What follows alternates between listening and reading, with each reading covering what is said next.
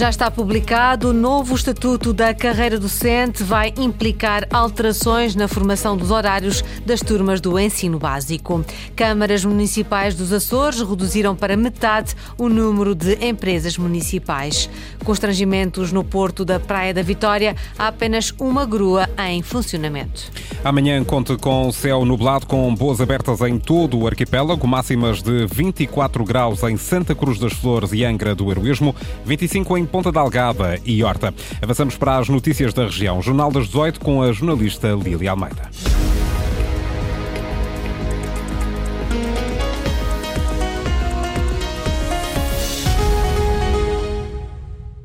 Os professores dos Açores têm um novo estatuto da carreira docente. Foi publicado hoje em Diário da República. Traz alterações que equiparam os professores do ensino primário aos restantes, bem como a reavaliação de horários e tempos de serviço.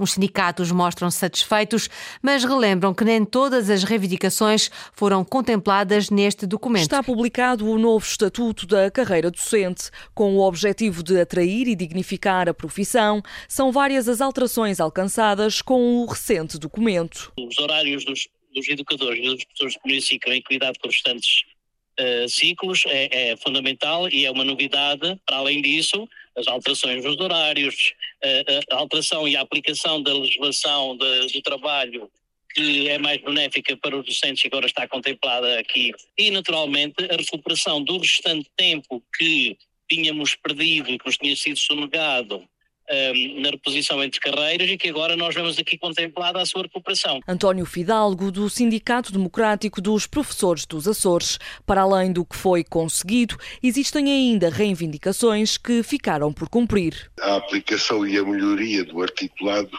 no que diz respeito aos incentivos à fixação de pessoal docente eh, em escolas e ilhas mais desfavorecidas e com grande mobilidade de pessoal docente.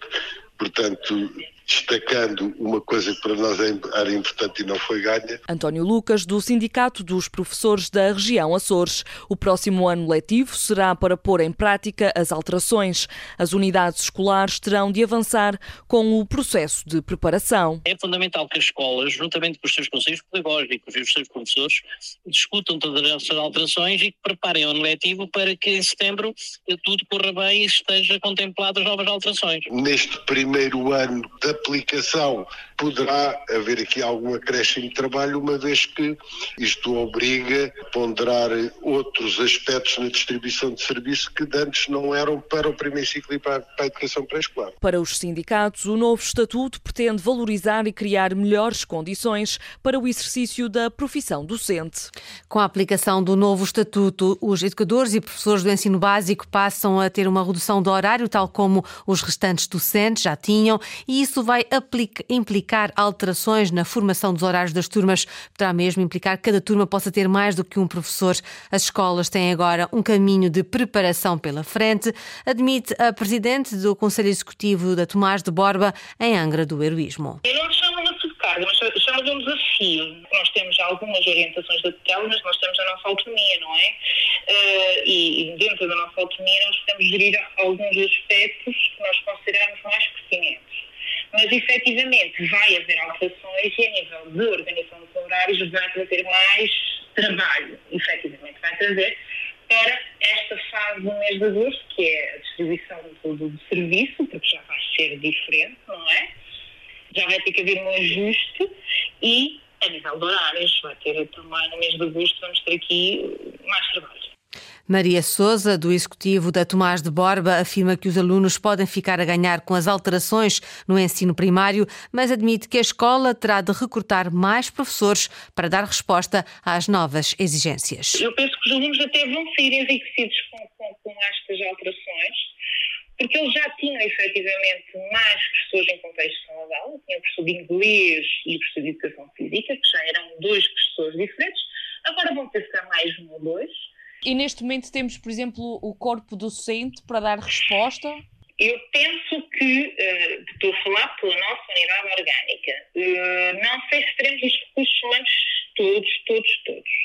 teremos que requerer, uh, fazer requisição de, recursos humanos à ADRE e depois vamos ver em setembro, em agosto, quando fizermos a constituição de turmas e de horários, os recursos humanos que nós vamos ter que requerer. Presidente do Conselho Executivo da Escola Tomás de Borba, entrevistada pela jornalista Eduarda Mendes, com as implicações que vão trazer as novas regras do Estatuto da Carreira Docente, publicado hoje em Diário da República. Drástica redução do número de empresas municipais numa década. Eram 47 em 2012, são 20 em 2021. São números do Tribunal de Contas que hoje divulgou os resultados de uma auditoria à reestruturação do setor empresarial local nos 19 municípios açorianos. Ana Paula Santos. É um desses municípios, a Câmara de Vila Nova do Corvo, o Tribunal de Contas recomenda a extinção da antiga fábrica de laticínios. A Lacto Corvo está inativa há mais de três anos, mas não está ainda extinta.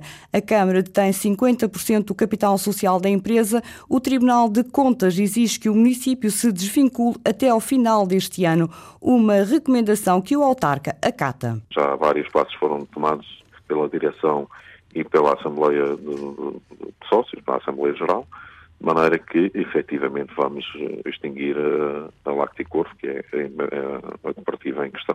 No mapa autárquico do Corvo a Santa Maria, nos 19 conselhos açorianos, 27 empresas municipais ou sociedades com participação maioritária dos municípios fecharam portas nos últimos 10 anos. Encerraram por falta de sustentabilidade, sustentabilidade que é imposta às empresas municipais pelo regime jurídico do setor empresarial local. Isso mesmo explica ainda o autarca do Corvo, José Manuel Silva. Muitas câmaras foram obrigadas a internalizar as, as próprias empresas, muitas delas ficaram em, em situações complicadas financeiramente por internalizarem o passivo dessas empresas. Portanto, nunca foi, nunca foi opção. Os números do Tribunal de Contas não deixam dúvidas, não tinham sustentabilidade. A maioria das empresas municipais açorianas eram 47 em 2012, são hoje em dia menos de metade. Operações de carga e descarga de mercadorias na Ilha Terceira não estão a funcionar em pleno. Das duas gruas existentes no Porto da Praia da Vitória, apenas uma está operacional. O governo garante que o processo de adjudicação para a aquisição de uma nova grua está em fase final. Linda Luz. Com apenas uma grua disponível para operações de carga e descarga no porto da Praia da Vitória, há constrangimentos nos trabalhos, admite o presidente da Ópera Terceira, a Sociedade de Operações Portuárias. Para Carlos Raulino, o investimento também deve ser feito em instrumentos, não apenas em infraestruturas. Portanto, o problema das gruas tem sido um problema crítico e que penso que vai ser resolvido com a nova entrada da nova grua porque sem gruas os portos hoje modernos não conseguem ter níveis de produtividade aceitáveis. Portanto, é fundamental que as gruas dos equipamentos estejam em condições.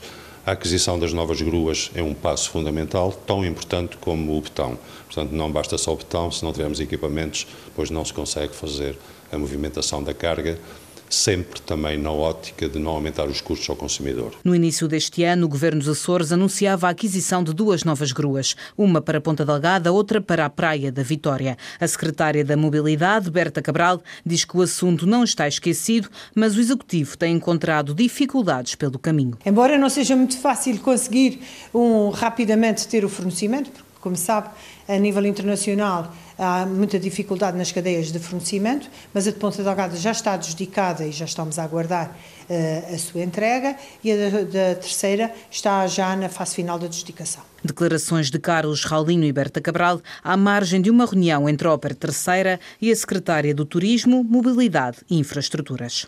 Lançado um novo concurso para beneficiação do Hospital da Horta no valor de 6,5 milhões de euros. A decisão foi tomada em Conselho de Governo. O Executivo deliberou ainda, com caráter de urgência, expropriar as parcelas de terreno necessárias à construção da segunda fase da variante à cidade da Horta. Sandra Pimenta. Um ano e meio depois, o Governo Regional volta a lançar novo concurso público internacional para as obras no Hospital da Horta. O anterior procedimento ficou deserto e, por isso, o Executivo viu-se obrigado a aumentar em mais de 100% o preço base, que é agora de 6 milhões e meio de euros. Dotar esta infraestrutura de saúde de condições essenciais e bem-estar aos utentes é o objetivo. O projeto de execução da empreitada de beneficiação, requalificação e ampliação do Hospital da Horta prevê uma intervenção na rede de abastecimento de águas e incêndios, nas coberturas, reformulação das infraestruturas entre as caldeiras e a central de depósito, substituição de caixilharias, criação de um espaço destinado à imagiologia, pinturas interiores e exteriores e demais trabalhos necessários. Também para a Ilha do Faial, Berta Cabral, secretária regional das infraestruturas, anunciou com caráter de urgência um novo programa de expropriação de terrenos, tendo em vista a nova fase da construção da variante à cidade da Horta. Dar continuidade à primeira fase da variante e retirar do centro urbano da Horta o tráfego de passagem, assegurando um acréscimo de segurança na circulação rodoviária e uma diminuição das distâncias e tempos de percurso. A variante terá uma extensão de 1.900 metros em plena via, mais um ramal de ligação à, à Escola Secundária Manuel da Riaga, numa extensão de 750 metros. E para além desta obra, o Governo Regional tem ainda mais nove intervenções em variantes a decorrer em várias ilhas no âmbito do PRR, no valor de 92 milhões de euros. Ainda no Conselho de Governo, que reuniu em Angra do Heroísmo, foi aprovado o relatório da conta da região relativa a 2022.